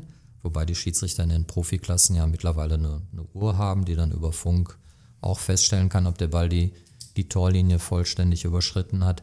Ähm, ansonsten würde ich es vielleicht noch bei Tätlichkeiten im, im Rücken der, der Schiedsrichter anwenden. Ansonsten finde ich persönlich, dass der Videobeweis äh, einfach zu häufig ähm, genutzt wird und dann teilweise ein bisschen äh, viel Zeit braucht. Ansonsten, okay, macht das Spiel sicherlich gerechter insgesamt, aber hier und da dauert vielleicht die Umsetzung ein bisschen zu lange. Und hatten wir auch schon im Vorgespräch gehabt. Ich finde das halt immer, ja, das ist schon nicht mehr witzig irgendwie, wie die Spieler dann so nah immer an dem Schiedsrichter während des Videobeweis an ihn rangehen und den probieren noch zu beeinflussen. Also das ist so was von safe, ist das nochmal eine gelbe Karte für mich. Das, äh, du, da sind, weiß ich nicht, 50, 60.000 im Stadion, dann kriegst du den Videobeweis da auf, auf deine Ohren und dann labert dich noch irgendwelche. Ja, voll. völlig schlimm. Ich finde, das wird halt immer mehr. Also, ähm, aber eine Sache würde mich noch interessieren, bevor wir gleich mal so hier Mannis umgewandelten Fünferpack gleich mal durchgehen. Der ist, glaube ich, relativ witzig heute. Ähm, Carlos, wie fördert ihr eure Talente? Wenn ihr weiß, das ist einer, der kann hier wirklich mal Richtung Regionalliga, dritte Liga irgendwie gehen. Habt ihr irgendwie ein spezielles Programm im Kreis oder gibt es da irgendwie Fördertraining, irgendwas? Es ist auf jeden Fall so, dass es im, zum einen im, im Verband gibt es, gibt es Förderkader und jeder Kreis kann Kandidaten für die Förderkader äh, melden. Das fängt dann so an, dass durch, äh, ich sag mal, durch eine äh, Schiedsrichterbeobachtung, wenn ich jetzt auf dem Platz bin, ganz äh, salopp gesprochen, und ich sehe vielleicht einen 15-Jährigen zum ersten Mal äh, pfeifen und wenn ich direkt erkenne, okay, das ist, äh, der ist talentiert, dann behalten wir den im Auge, setzen ihn vielleicht äh, kontinuierlich zu Spielen an, die, ne, die noch ein bisschen mehr äh, herausfordern, sodass er halt äh, gefordert ist und wir halt feststellen können, wie ist so sein Leistungsstand. Und äh, so ab 18 gibt es dann Kader auf Verbandsebene und äh, da kann man sich für qualifizieren. Und da fängt mehr oder weniger so die, die Möglichkeit an, um, um weiterzukommen. Ne? Weil dann schon, äh, sage ich mal, Grundvoraussetzung ist dann irgendwann, dass man mindestens Bezirksliga pfeift oder dass man vielleicht mindestens Landesliga pfeift. Und ab der Landesliga aufwärts äh, entscheiden dann praktisch die, die Benotungen, die man als die man für seine Spielleitungen äh, bekommt, ab Landesliga-Ebene aufwärts und natürlich so die regelmäßigen Teilnahmen an den, an den Kaderterminen. Man muss den Lauftest absolvieren, man muss den Regeltest absolvieren und halt irgendwie dokumentieren, dass man äh, für das Schiedsrichterwesen mehr oder weniger brennt und äh, auch halt seine Leistung bringt. Und natürlich, wie ich das schon eingangs gesagt hatte, ihr seid ja eher so die, die Vereinssicht. Beim Kevin sehe ich auch sehr viel Schiedsrichteranteil noch, muss ich ehrlicherweise sagen, gefällt mir sehr. Ähm, aber wir freuen uns ja total, wenn wir sehen, dass, dass jemand Talent hat und den versuchen wir natürlich zu fördern, klar. Ich habe, ich würde gerne mal ein Spiel pfeifen. Ich habe es noch nie gemacht. Und immer wenn es so war, kann jemand pfeifen, komm Kevin, nimm du die Pfeife. Ich habe noch nie ein Spiel gepfiffen. Ich sträub mich so extrem davor, weil ich so Respekt davor einfach habe. Ähm, und es kitzelt so, diese Erfahrung zu machen. Mal auf dem Platz zu stehen. Aber bisher, dieser, diese Schwelle ist noch nicht da. Ja, da müssen wir noch ein bisschen intensiver mit dir arbeiten. Also Hölzi und ich, wir werden noch mal mit dir ins Gespräch gehen, weil ich sehe auch hier so einen, so einen Stern aufgehen, Ja. so einen Schiedsrichterstern. ne? Da haben wir ja schon, Carlos war ja so nett, hat uns ja die Fußballregeln für die aktuelle Saison äh, mitgegeben. Da werden wir uns gleich mal um ein ganz einfaches Thema noch mal nach der Folge kümmern. Handspiel. Aber egal, das ist jetzt mal, das ist ja schon sehr, sehr interessant. ähm, Hand ist Hand. lass uns mal, wir kennen ja ein paar Ikonen der Schiedsrichterei. Ich würde mal sagen, mit Money, fün- Mannys Fünferpack auf Schiedsrichterebene machen wir jetzt mal weiter. Kevin Mare, walte deines Amtes. Ja, Carlos, dein Vorbild als Schiedsrichter. Ähm, jetzt muss ich überlegen, weil ich ja schon ähm, etwas länger so aus dem richtig aktiven Pfeifen zurück bin. Ich fand natürlich früher Dieter Allenfelder äh, sehr gut. Klar, das war eine, eine Ikone. Ähm, war sicherlich so eines der Vorbilder. Aitekin hätte ich gerne mal hier im Podcast. Hast du da Kontakte, mal eine Nummer? Kon- Soll ich fragen, wer der bekannteste Schiedsrichter in deiner Telefonliste ist? Kontakt habe ich äh, persönlich nicht, aber der ist tatsächlich, das ist tatsächlich ein, ein toller Typ. Ich äh, durfte vor ein paar Wochen im Dezember mal, da hat er referiert ähm, bei einem äh, Werbepartner der, der Bundesliga und ja, das war natürlich hochinteressant, aber auch da, das ist ja ein klassischer Fall, das ist ein mehr als gestandener Schiri, das ist eine souveräne Persönlichkeit, aber da sage ich dann immer, bei uns, äh, bei uns Schiedsrichtern, der hat auch mit der D-Jugend wahrscheinlich angefangen. Ne? Der hat irgendwann mal mit einem Neulingslehrgang angefangen. Das war das, wo ich sagte, werdeschiedsrichter.de, da mal reingucken, wann die nächsten Lehrgänge äh, sind.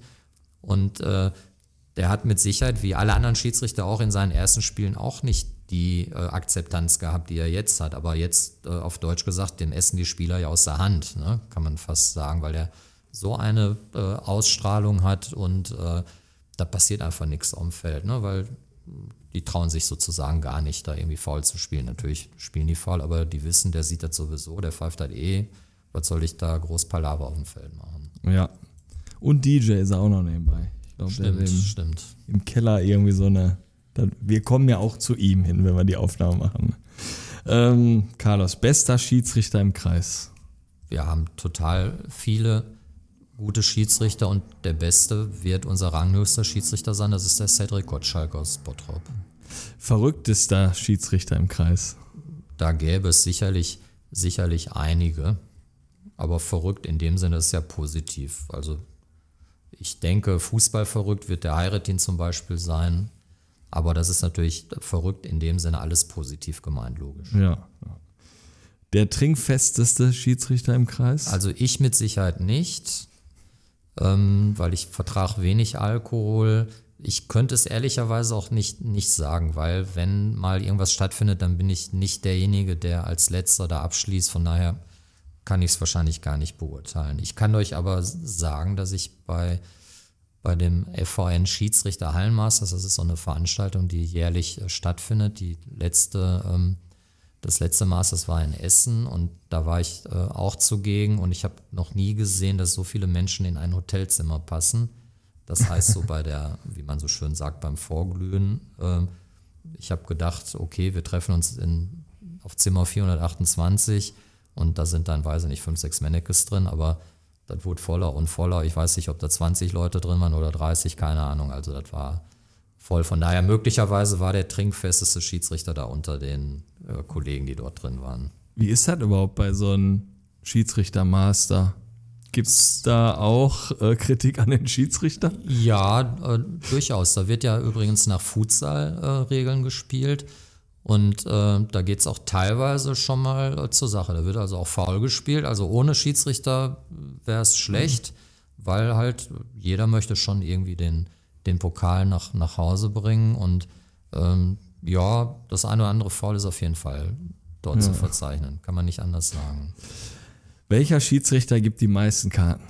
Das weiß ich nicht. Könnte man im DFB-Net in der Statistik nachgucken. Aber ich kann nur sagen, dass der, der die meisten Karten gibt, nicht der beste Schiedsrichter ist. Weil ich, ich kann mich erinnern, das ist so eine Mini-Anekdote, da können wir den Namen Dieter Allenfelder reinbringen. Da habe ich selber, ich sag mal, in eine B-Jugend gepfiffen.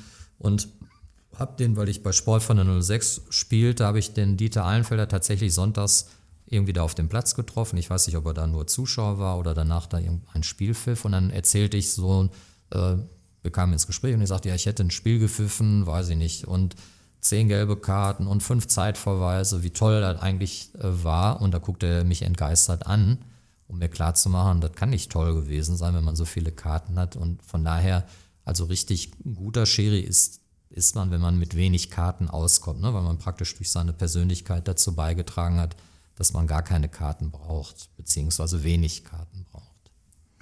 Ja, souverän. Ja. Wann hat der nochmal abgepfiffen, der Ahlenfelder, das Spiel da in Bremen? War das nach 23 Minuten? Ähm, Hatte ich die Frage nicht bei unserem Clubhausquiz? Ich bin mir gar nicht so richtig sicher. Es war jedenfalls irgendwann äh, vor der Halbzeit, also in der ersten Halbzeit schon. Und da gibt es ja in, in verschiedenen äh, Internet- ähm. Genau, das auf jeden Fall legendär. Und ja, aber das war trotzdem ein sensationeller Typ. Auch das darf ich erzählen, hätte der Wolf Dieter sicherlich nichts dagegen. Es gab so Mitte der 80er gab es mal einen Wettbewerb, das nannte sich Ruhrcup. Und da war er angesetzt, Rot-Weiß Essen gegen VfL Bochum. Ich durfte mit einem Kollegen, mit Markus Jung, durfte ich an, an die Linie und dann waren wir dann im RWE-Stadion ja, da war jetzt nicht ganz so viel los, da waren so 4.000, 5.000 Zuschauer und, und früher musste der Spielbericht dann noch so in Papierform äh, gemacht werden, das kennt ihr sicherlich auch noch und da ging es um, um nichts eigentlich. Aber nach dem Spiel waren auf einmal die Bochumer weg Und dann sagt er einfach, ach, unterschreib du mal eben für VfL. Und dann haben wir, da ist ja wie gesagt nichts passiert, aber zumindest musste da irgendwie eine Unterschrift drunter. Ist schon verjährt, deswegen darf ich das. Ja, das, das, das durfte sie jetzt sagen. ähm, so zum Ende der Folge fragen wir ja immer unsere Gäste, eigentlich sind ja meistens eigentlich die von Vereinen hier bei uns zu Gast sind. Wie sieht bei euch der Mannschaftsabend aus? Was passiert so auf Mannschaftsfahrt? Jetzt hast du gerade schon das Hallenmasters angesprochen. Das ist so euer Event mit den Schiedsrichtern oder macht ihr auch irgendwie eine Weihnachtsfeier oder Saisonabschlussfeier oder auch eine Fahrt mit den Schiris? Wir machen äh, schon einiges und äh, zum Beispiel machen wir in der Regel so eine Art Saisoneröffnung, ne, wo wir so einen Grillabend machen. Da ist es zuletzt nicht ganz so spät geworden, weil wir waren auf dem SSB-Gelände am, am Stadion Niederrhein und die machen, glaube ich, schon um 9 Uhr zu oder, oder halb neun, also ist es nicht allzu spät geworden. Aber ähm, ich weiß, dass so die, die Kollegen intern äh, schon mal ein paar Gruppen haben, wo sie halt gemeinsam auch schon mal äh, das eine oder andere, wie er so schön sagt, Kaltgetränk äh, konsumieren. Ähm, und natürlich äh, werden schon mal gemeinsame Fahrten zu Bundesligaspielen und ähnliches. Das ist so, so untereinander und das wird schon gemacht. Und jetzt durch den durch die sogenannte Talentschmiede, die wir, die wir haben. Äh, das ist praktisch so unser interner Förderkader. Ähm, die planen natürlich auch so Sachen mit gemeinsamen Spielbeobachtungen und, und ähnliches. Wie ist es eigentlich? Ihr könnt euch überall bei den Bundesligisten anmelden als Schiedsrichter. Kriegt man immer noch Freikarten? Oder? Es ist tatsächlich so, dass man als Schiedsrichter theoretisch freien Eintritt zu Bundesligaspielen hat, aber es gibt nur eine bestimmte Anzahl an Karten. So global, so in den ganz großen Stadien äh, sind es, glaube ich, so an die 300 Karten. Aber ihr müsst euch vorstellen, wenn ihr zum Beispiel äh, Dortmund gegen Schalke spielt, ist jetzt im Moment nicht möglich, die Paarung in der Bundesliga, wissen wir, aber äh, dass da unheimlich viele Anfragen sind. Von daher äh, kann es sein, dass du dahin fährst und dann kriegst du halt keine Karte mehr, weil die vielleicht schon vorher an die Bottropper, Entschuldigung, an die Dortmunder Schiedsrichter vielleicht verteilt worden sind oder an die Gelsenkirchener, je nachdem, wo das Spiel stattfindet. Aber ansonsten haben wir als Schiedsrichter freien Eintritt zu allen Spielen. Das ist übrigens äh, nochmal ein Plus, um zum Beispiel Schiedsrichter zu werden. Genau, du, der Auftritt hier soll ja auch sein, ein bisschen Werbung zu machen und werdeschiedsrichter.de. Ich denke mal, Kevin Mare, der wird da heute Abend nochmal draufklicken. Nee, nee, ich habe meine Dauerkarte für Gladbach schon abgemeldet. ne, und also ich denke, also irgendeiner von uns, ich glaube, irgendeiner macht das. Der macht den Kurs. Ich bin echt gespannt. Nee, lass uns doch, Hölzi durch. Also es gibt jetzt keine Einschränkung. Wir könnten jetzt Ihr auch könntet noch. das problemlos machen. Also so ab 13, 14 kann es losgehen. Wenn ich euch so sehe, die habt ihr überschritten. Die 13, Hölzel ist 14. über 15, ja. Ja, nee, Hölzi, ja. Nee. Ja, aber was ist denn, wenn man so ein Dreiergespann einfach und wir treten immer zu dritt auf? Ja, gut. Also wir machen die beiden Linienrichter, ja, aber nee, nee, nee, das ist ja dann, das muss ja der Verein, der muss das ja wollen, weil das ist ja auch mit Knaster, Knatter. ja, also die wollen ja Schiedsrichter haben, wir sind da. Also ich fände das mal, ich fände das mal echt mal erstmal interessant, weil ich glaube, Wir sind kennen gar nicht alle Regeln. Also damit fängt das bei mir schon mal an. Also ich wüsste jetzt nicht, wie die Handregel ist. Ich kritisiere das Thema, das ist doch keine Hand, aber wie ist jetzt offiziell die Regel? Keine. Das steht Keine hier Ahnung. in den Fußballregeln. war auch im San Siro so geil einfach, dass der Schiedsrichter so eine lange Leine hatte und ich glaube, der Giroud wurde gefault, also ganz klar wurde der am Trikot gezogen. Ähm, die Situation, die war aber, das, das, ob der immer Trikot zieht oder nicht, der hätte eh den Ball verloren. Und dann war das so, äh, dass natürlich komplette San Siro ausgerastet ist, weil, also das Spiel ging dann weiter und der Schiedsrichter hat ihm kein Geld gege Gelb gegeben, dem Spieler. Und irgendwann, weiß ich nicht, 80. Minute hat er zum ersten Mal eine gelbe Karte gegeben. Und dann siehst du wieder 80.000 oder die von Neapel vielleicht nicht, aber so 75.000 aufspringen und einfach applaudieren. So krass. Also nur für eine gelbe Karte. Wird bei uns jetzt nicht passieren, Olli brauchst nicht drüber nachdenken. Aber ich kann uns drei schon vorstellen, wenn wir mal so ein F-Jugendspiel leiten, dass wir uns auch professionell warm machen. Ich bin jetzt einfach mal interessiert. Ich gehe da mal einfach auf die Seite drauf und einfach mal gucken, was passiert. Aber jetzt die wichtigste Frage überhaupt. Jetzt hat sich noch einer gemeldet von ja, einem Verein, den geht es jetzt aktuell nicht mehr ganz so gut, ne? Concordia Oberhausen, ne? Ah. Was ist er da? Präsident, Vorsitzender? Ich weiß es eigentlich gar nicht. Presidento. Genau. El Presidente Manolo Dente meldet sich zu Wort. Hallo Carlos, mein Freund. Ich hoffe, es geht dir gut und und herzlich willkommen bei der geilsten Community der Welt. Meine Frage an dich lautet, du machst das ja jetzt schon so lange beim Kreis und da ist meine Frage, wie hältst du das eigentlich aus? Lieben Gruß und viel Spaß noch und schöne Grüße an den Rest. Stimme hast du erkannt. Ne? Die Stimme habe ich erkannt, ihr habt das ja gerade angesprochen, Manolo Dente. Wo, wo ist er da? Vor der Kirche, ne? Also, Ich glaube, der ist da in Italien Ding. auch. Ja, ist der noch da? Ja. Ja, die Frage kann ich relativ einfach äh, beantworten. Also ich werde es sicherlich noch eine Zeit lang machen. Natürlich nicht bis an mein Lebensende. Ich werde also sicherlich selbstbestimmt irgendwann äh, abtreten und irgendwas anderes machen. Keine Ahnung, aber noch halte ich es aus. Ich habe ganz gute Nerven. Äh, ich bin zwar, äh, mein Personalausweis sagt, ich wäre Spanier, aber ihr hört das ja, ganz so viel Temperament habe ich nicht. Ich habe mehr so die deutsche Ruhe. Von daher, ich glaube, ich halte das noch eine Zeit lang aus. Machen wir direkt die nächste Nachricht. Moin Carlos, ich hätte zwei Fragen an dich. Und zwar zum einen, was erhoffst oder was wünschst du dir in den nächsten zwei, drei Jahren so ähm, im Bereich Fußball, speziell äh, bezogen auf die Schiedsrichterei, vielleicht für den Kreis Oberhausen-Bottrop? Und ja, ich reise ja hin und wieder der deutschen Nationalmannschaft hinterher. Und du fliegst ja gerne auch mal nach Spanien, um da die spanische Nationalmannschaft zu unterstützen. Und jetzt findet die EM ja dieses Jahr in Deutschland statt. Da wollte ich zum einen fragen, konntest du dir irgendwie vielleicht ein Ticket ergattern? Und zum anderen, was denkst du denn, wie wird Spanien äh, bei der EM in Deutschland abschneiden? Ja, ich wünsche dir auf jeden Fall noch alles Gute. Schöne Grüße nach Hamburg und wir sehen uns dann bestimmt demnächst im Sommer mal wieder. Tschö. Die Stimme hast du auch erkannt. Die Stimme von Florian habe ich erkannt. Hat mich sehr gefreut, seine Stimme zu hören. Er war übrigens auch beim äh, Schiedsrichter Hallenmasters in, in Essen. Und ähm, seine Eingangsfrage, natürlich hoffe ich darauf, dass wir möglichst wieder Talente entdecken, Schiedsrichtertalente bei uns im Kreis. Und wir haben die. Ich, wir haben jetzt kürzlich wieder Leute gemeldet, die Kandidaten sind für die Förderkader im FVN.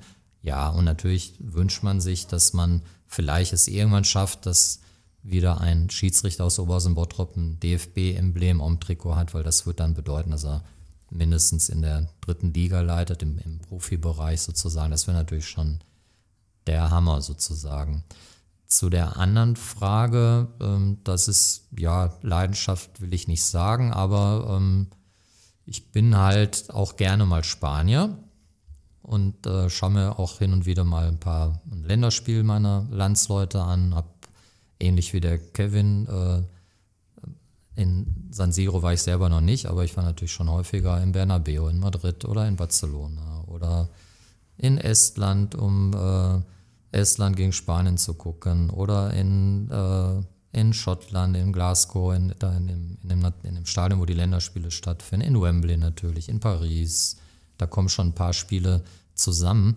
Und äh, ganz so viel äh, erwarte ich jetzt bei der EM nicht, aber ich kann, glaube ich, so viel verraten. Wenn nichts dazwischen kommt, werde ich mir ein paar Spiele angucken. Ich habe zwar keine Tickets bekommen, aber ich habe mich als Volunteer, als Freiwilliger beworben und sieh an, ich habe eine Zusage bekommen für Gelsenkirchen und rein zufällig ist das zweite Spiel in Gelsenkirchen Spanien gegen Italien.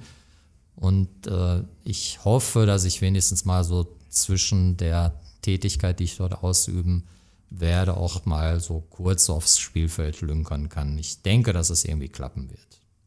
Also, was ist denn dann deine Aufgabe da oder für was hast du dich da beworben? also, Ich, äh, meine Aufgabe wird sein, ich werde mich im Großen und Ganzen um die VIP-Gäste äh, kümmern. Und ähm, ich habe noch nicht so die genaue Tätigkeitsbeschreibung, weil das ja, äh, da wird es ja noch verschiedene Treffen und ähnliches geben, aber also so im Oberbegriff ist schon so der Bereich äh, VIP-Gäste, um zu gucken, wer kommt, wann kommen die, äh, wer sitzt wo und so weiter. Und das habe ich übrigens 2006 bei der WM in Deutschland durfte ich ein, ein ähnliches äh, Amt dort ausüben und das war natürlich eine, eine tolle Sache, ne? weil man da auch ein bisschen was so vom Spiel mitbekommen hat. Und wenn es keine Möglichkeit geben sollte, mal aufs Spielfeld zu lünkern, ja, aber trotzdem ist man irgendwie live dabei, so mehr oder weniger. Da wird es irgendwelche Bildschirme geben, wo das läuft und dann dann passt das schon. Da freue ich mich natürlich sehr drauf. Aber du wirst dich wahrscheinlich auch freuen, du kannst gleich mal meine Wasserflasche da anfassen. Werden die Hörer uns für verrückt halten. Aber die ist ja vom Fabregas, die habe ich ja mitgebracht. Die ist der Co-Trainer bei Como Calcio. Ist sie, die, darf man die anpacken? Nee, ich, hab- ich lege ja auch mal ab morgen eine Handschuhe hin. Ist das noch heiliger als so ein Trikot? Boah, das war schon krass. Also ich habe ja getrunken und sofort hatte ich so einen spanischen Hüftschwung. Der war so, und da habe ich gesagt, das war wirklich die Flasche von dem. Vor allem das Krasse war, wir sind ja, wir sind am anderen Tag nochmal zum Stadion gegangen, haben irgendwie eine Lücke gesucht, wo können wir reingehen und dann haben wir die wirklich gefunden und stehen in der Kabine. Da war, lagen noch die Bademäntel von Como Calcio da und ich würde nicht Nein sagen, wenn da auch noch irgendwie ein Stutzen Trikothose, dass man die mal kurz sich schnappt. Wir haben Aber wie natürlich. kommt denn so ein Spieler zu so einem Verein? Oder ist das ein bekannter Verein? Also mich. Ähm, wir haben gesehen, der Mäzen oder der, der da- da ein bisschen der Geldgeber ist Thierry Henry. Und der hat natürlich auch schon mit Fabregas zusammengespielt und ich glaube, so kam das irgendwie so zusammen. Fabregas hat dann auch für Como gespielt und Ach ist so. dann in den Trainerbereich jetzt gewechselt. Okay, okay. Ja. Und ich habe auch gehört, Robbie Williams ist da auch irgendwie ansässig an diesem Komasee. Also es ist einiges los gewesen. Ne? Die Seen. Kevin Mare, das ist dein Ding. Der Tegernsee, der Komasee. das läuft. Ich bin jetzt mal gespannt, äh, ob Carlos denn jetzt bei den Oder-Fragen, wie er denn da abschneidet. Er ist ja doch sehr souverän und ich glaube irgendwie, er wird es wie so ein Profi machen. Der Kevin Mare wird jetzt gleich fünf so Oder-Fragen stellen. Er hat sich da wieder einiges ausgedacht heute. Der Jürgen Raimund ist schon am Grinsen. Solltest du dich einmal nicht für eine Antwort entscheiden können, würden da 5 Euro reinflattern, die nachher an das Sternzelt Oberhausen gehen. Kevin Mare, ich sehe gerade, das Herz. Von deiner Tochter? Klar. Ja, Logo. Ich weiß gar nicht, wo es bei mir ist. Ist, glaube ich, ab, aber ist momentan total in. Ähm, Echt? Walte deines Amtes hier. Mach mal. Carlos, Gucci oder Prada? Ähm, natürlich Prada, aber schon die spanische Variante. Okay. Videobeweis, ja oder nein? Ja, Kaffee oder Kuchen? Kuchen. Schiri oder Schiri Obmann? Ähm, als ich jünger war, Schiri auf jeden Fall, weil Schiri Obmann ist anstrengend, aber jetzt Schiri Obmann. Und eher auf Ballhöhe oder beobachten aus dem Mittelkreis? Natürlich halbwegs auf Ballhöhe. Mit 58 kriegt man das nicht mehr hin, die Ballhöhe, aber zumindest so halbwegs nah dran. Wo wir gerade Kaffee oder Kuchen haben, muss ich jetzt wieder was erzählen aus Italien. Du kriegst ja kein Frühstück da, so Brötchen mit deinem Ei, Schinken, Käse. Da stehen einfach 20 Kuchen in einer Reihe. Und dann darfst du dir da was aussuchen zum Cappuccino oder Espresso oder irgendwie sowas. Also war schon hartes Frühstück. Ja, was hast du da gegessen? Bitte? Was hast du für ein Törtchen gegessen? Da war alles dabei. Also. Ja, so ein Pflaumending. Ja? ja. Ich habe eigentlich gedacht, das wäre dieses, jetzt ich kann ja gar nicht aufschreiben, Fo- Focaccio oder so. Ich habe gedacht, dieses, das wäre dieses, diese Mischung da aus Pizza Wie und heißt das? ja, wie, wie heißt das? Es gibt Focaccia, gibt's. Focaccia. Ja. ich. Sehr gut. Und da habe ich gedacht, das wäre so eine Mischung aus ja Brot, Pizza, irgendwas. Ich dachte, die Italiener, die essen immer diese Sachertorte, dachte ich immer. Nein, okay, komm. Donauwelle. Äh, Carlos, äh, es wird witzig. Äh, wir sind am Ende angelangt. Äh, wie hat es dir bei uns gefallen? Also, Also mir hat mal. es sehr gefallen, sehr viel Fußball-Sachverstand. Und ich habe sogar so ein bisschen Schiedsrichter-Sachverstand auch entdeckt. Deswegen schiebst du mir die Fußballregeln immer Stück für Stück hier rüber. Aber noch unterschwellig noch ein Angebot. Es gibt auch noch die Möglichkeit, einen Spielleiter in Anführungsstrichen Lehrgang zu äh, belegen. Das ist so für Interessierte aus den Vereinen, die mal Spiele leiten möchten, wenn kein ähm, geprüfter Schiedsrichter da ist. Das ist so eine, müsst ihr euch bei eurem Verein mal erkundigen. bis wann geht das überhaupt, dass man sowas macht? Ähm, gute Frage. Eigentlich müsste ich es wissen, aber um ehrlich zu sein, habe ich es jetzt nicht so parat. Müsste man in den Durchführungsbestimmungen nachgucken. Ich meine, dass das bis so B, B wie Bertha geht. Ich bin mir aber nicht sicher. Ich müsste es wissen, aber ich habe es tatsächlich nicht parat. Ja, schlecht. Aber ja, stimmt. gucken wir nach. Also sollte, man, sollte man nachgucken, weil äh, Spielleiter, das wird durchaus ähm, gemacht, ne, dass die ähm, Betreuer halt dann das Spiel pfeifen und da sie ja dadurch durch diesen kleinen Lehrgang dann so ein bisschen Einblick in die gröbsten und wichtigsten Regeln hatten, dann sind sie durchaus so ein bisschen so qualifiziert auch mal Wenn das Spiel ich zu jetzt leiten. sag, ich mache jetzt da den, den Schiedsrichter, bis wohin könnte ich denn eigentlich noch kommen? Du bist jetzt bei dem Punkt, sag ich mal, so einen richtigen Schiri-Lehrgang Ja, ja. zu machen. Ne? Ich 38? schätze Ich wollte gerade sagen, so Mitte 30. Also realistisch wäre durchaus, meiner Meinung nach, könntest du so Bezirksliga, könntest du noch schaffen. Ja, Olli freut sich. Ja, Ich habe hab gerade ja, also du Nee, nee, hast ja nur deine Kinder.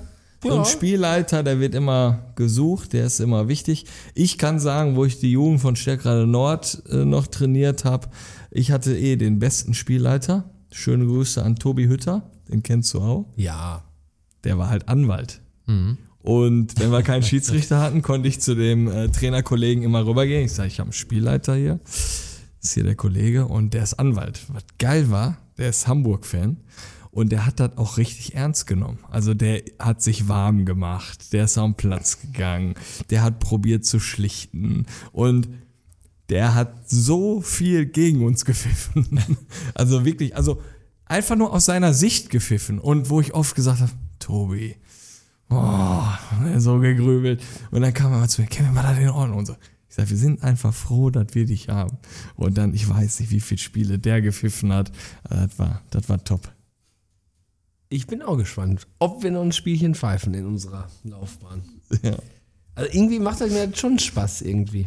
Wäre schon cool, wenn er in der WAZ stehen würde. Kick ein Quatsch. Five Top-Spiel in der Bezirks. Also erstmal, um zumindest mal alle Regeln zu kennen, da würde ich mich da erstmal anmelden. Vielleicht. Ne? Aber mal gucken.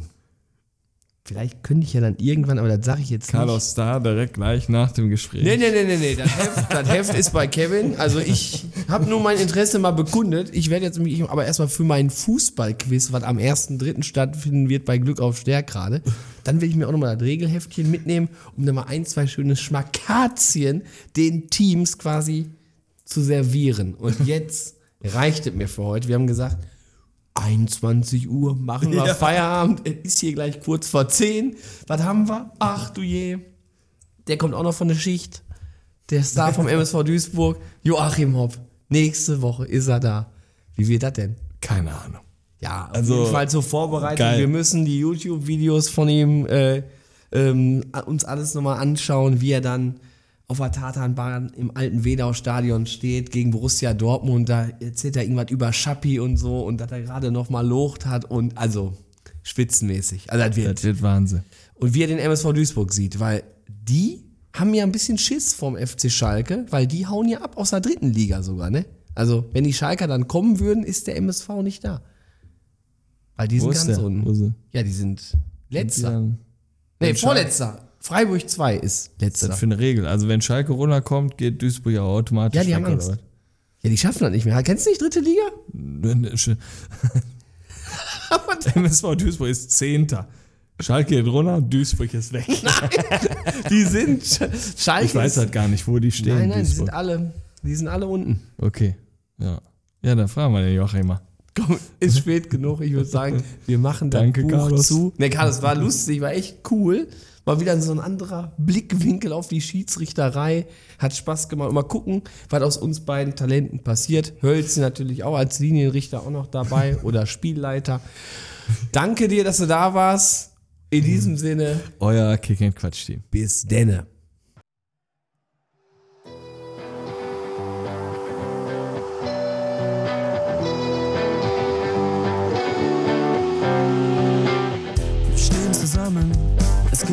Gleich los. Das Bier ist in der Hand, die Stimmung famos. Der Hand-in-Hand-Cup ist für uns einfach Pflicht. Für den guten Zweck nehmen wir euch mit. Wir holen den Cup und jetzt hebt das Glas. Kick and Quatsch ist einfach wunderbar. Wir holen den Cup und jetzt hebt das Glas. And Quatsch ist einfach wunderbar.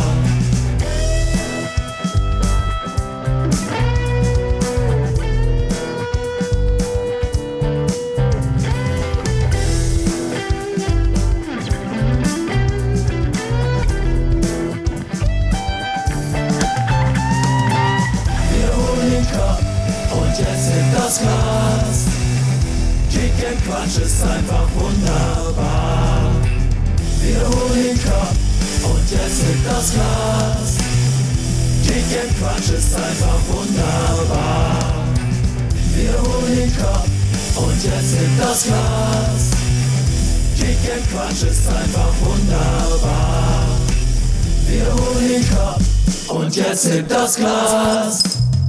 Kick and Quatsch ist einfach wunderbar. Champions League kann jeder. Und zusammen